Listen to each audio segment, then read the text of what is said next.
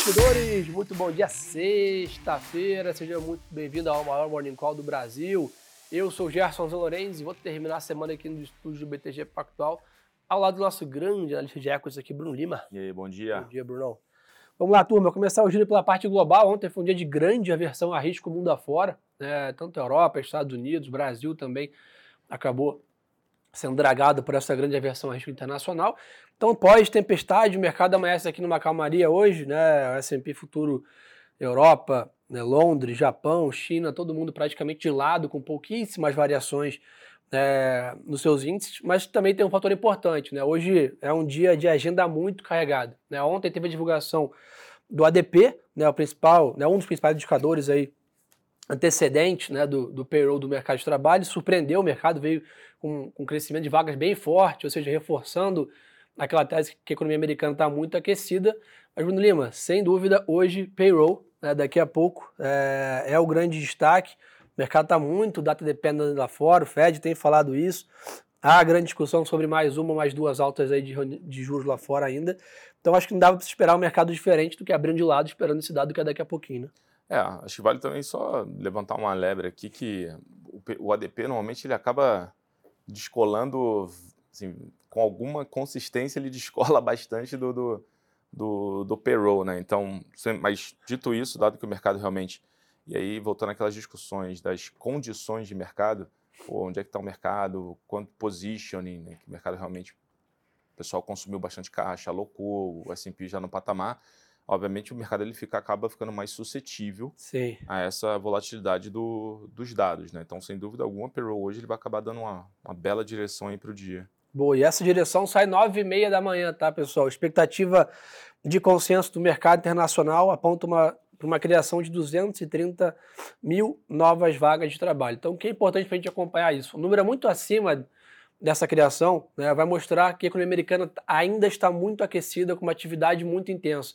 Consequentemente, o Banco Central americano quer o contrário disso, né? ele quer esfriar a economia para segurar a inflação. Então, tiver um número acima, teremos provavelmente um mercado de ações para baixo, dado que o Fed deve subir mais duas altas ainda esse ano. Um número abaixo disso vai trazer sinais que a economia começa a enfraquecer e por isso o Fed talvez pode né, não precisar de tanta, tanto remédio ainda nas próximas duas reuniões. Então, entendam esse indicador o mercado vai ficar de lado até isso acontecer, então quem opera BMF aqui quando abrir às 9 horas da manhã, cuidado com as mãos aí, com o tamanho das posições. 9 e meia da manhã o mercado vai tomar uma direção para algum dos lados acompanhando esse indicador.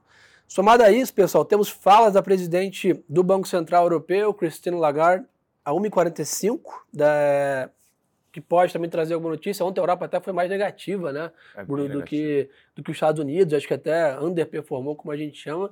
Aqui a gente tem dois pleitos, né? Um que a gente já vem avisando aqui há um tempo que a Europa vive uma situação de inflação barra atividade bem mais complexa que os Estados Unidos, já há algum tempo, né? Então isso provavelmente pesou um pouco ontem lá fora, né, na, na Europa principalmente, não há nem sinais né, de, de fim de ciclo de juros, e a economia lá vem dando sinais de estar tá patinando. É, a discussão da Europa é uma discussão bem mais profunda que a discussão dos Estados Unidos, né? Até pelas condições, até pela é, a forma que, enfim, mercado de trabalho, a economia lá tem, tem um formato bem diferente, a discussão do próprio euro, mas lá é, é, a gente entender se vai ou não vai migrar, de repente, para uma estagflação. Acho que esse é um ponto que todo mundo fica sempre tentando monitorar é, que é um a, cenário ruim, né?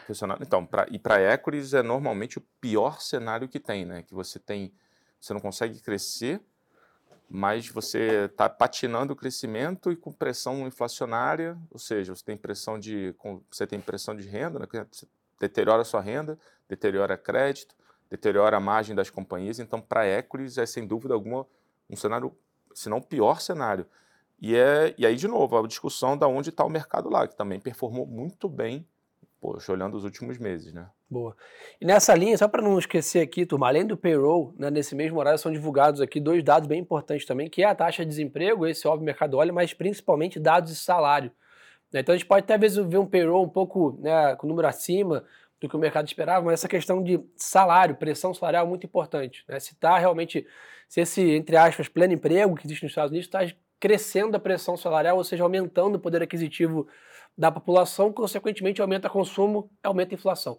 Então, não só olhar o headline, que a gente chama o dado em si, 230, 260, 300, mas vai ter que fazer uma segunda derivada de análise aqui para acompanhar principalmente a pressão salarial, que é inclusive né, um dado que o Fed vem falando bastante sobre isso. É, petróleo, né, acho que a gente vai até botar uma gravação aqui para falar sobre petróleo. Né? A gente está aí já né, umas dezenas de pregões com petróleo de lado. Hoje está com uma leve alta, mas nos mesmos 77 dólares aí que eu lembro que eu falei né, ontem aqui o Brent, o WTI é 72, né, então poucas variações, petróleo muito comportado nesses níveis, o Léo comenta bem com a gente aqui, né, oferta bem precificada, com redução de corte, a demanda fica ainda em dúvida sobre o crescimento. Um ponto é, importante, Bruno, minério de ferro. É, um dia hoje de leve recuo né, no minério, a China trazendo novos alertas aí sobre é, restrição nas produções. Né? Há uma onda de calor agora na China também ah. que, que, preocupa um pouco né, esse, esse mercado. E vamos encaminhando aí para entre aspas, um pouco de mais do mesmo. Né? Eu imagino que até a reunião do Politburo vamos ficar nessa, nessas incertezas sobre a China, né, Bruno? É, acho que até lá não tem realmente assim muita coisa para implementar, acho que para agregar, mas é, acho que o ponto aqui é o mercado de fato ele trabalha obviamente com base em expectativa. Mas o que a gente leva em consideração é que poxa, tá, hoje está caindo, sei lá, 1%. Sim. Mas é, o mercado achava que o minério de ferro, essa altura do campeonato, já estaria, sei lá, já estaria em 90 e poucos dólares de novo. Ele está lá no 110. É, não estou dizendo que o jogo está ganho, mas em algum momento. Assim, o 200 também nunca foi realista, né? Então, o 200 não foi realista lá atrás, poxa, bateu 90 e 90 abaixo, né? 90 abaixo. Enfim, até assim, pouco tempo atrás voltou rápido para próximo 100 dólares, está em 110.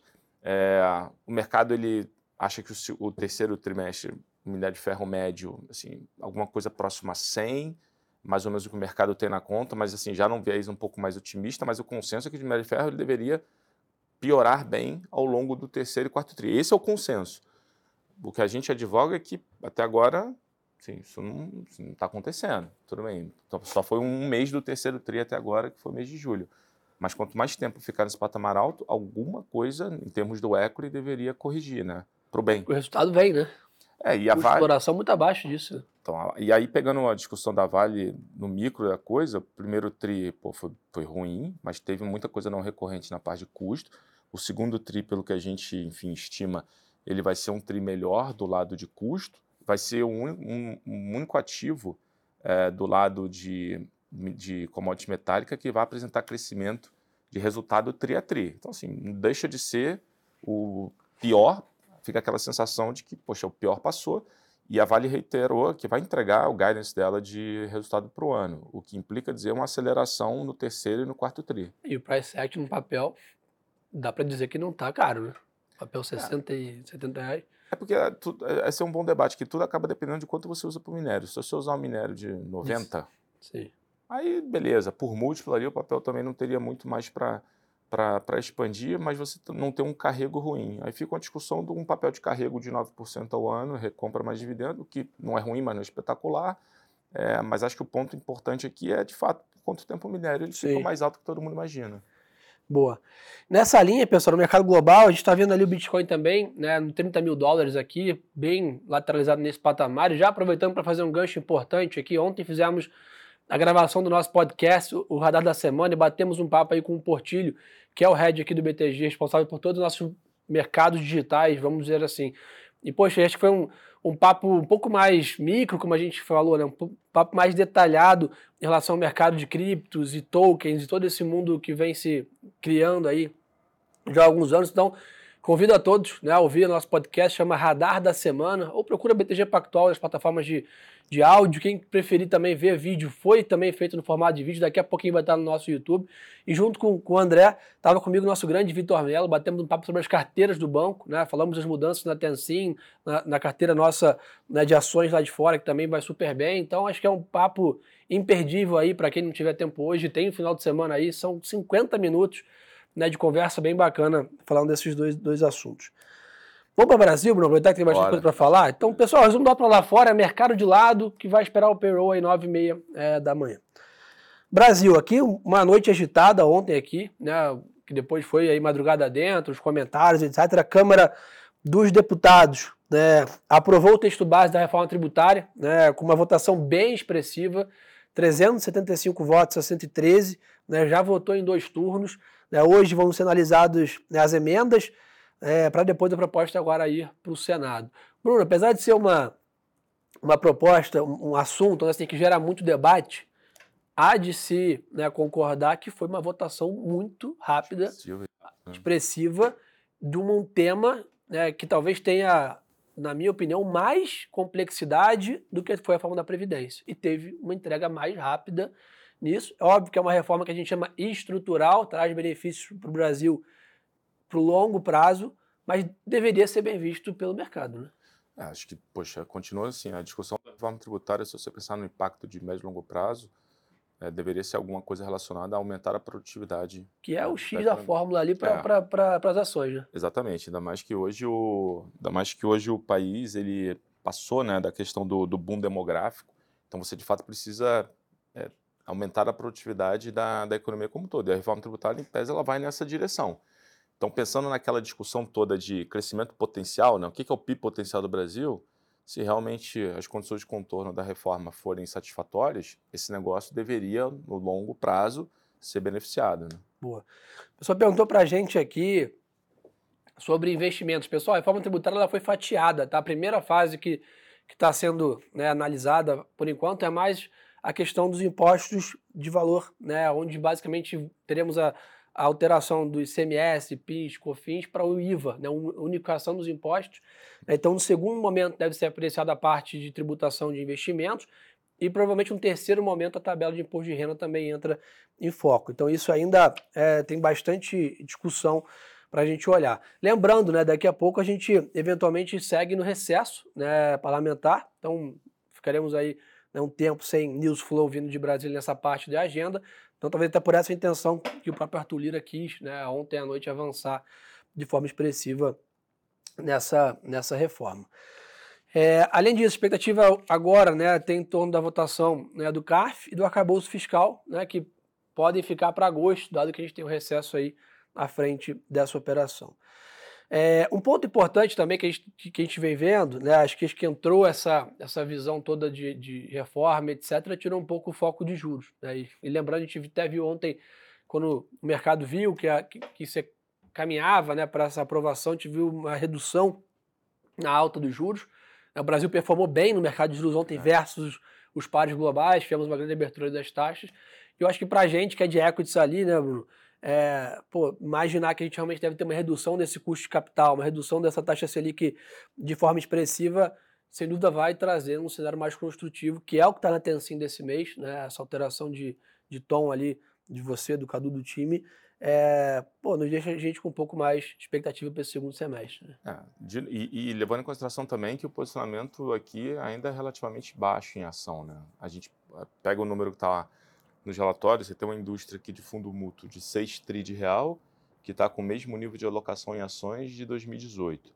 Só que em 2018 a Selic era 7,5, Selic terminal, né? Enfim, tem que olhar a Selic média, mas enfim, Sim. era bem mais baixo do que está hoje.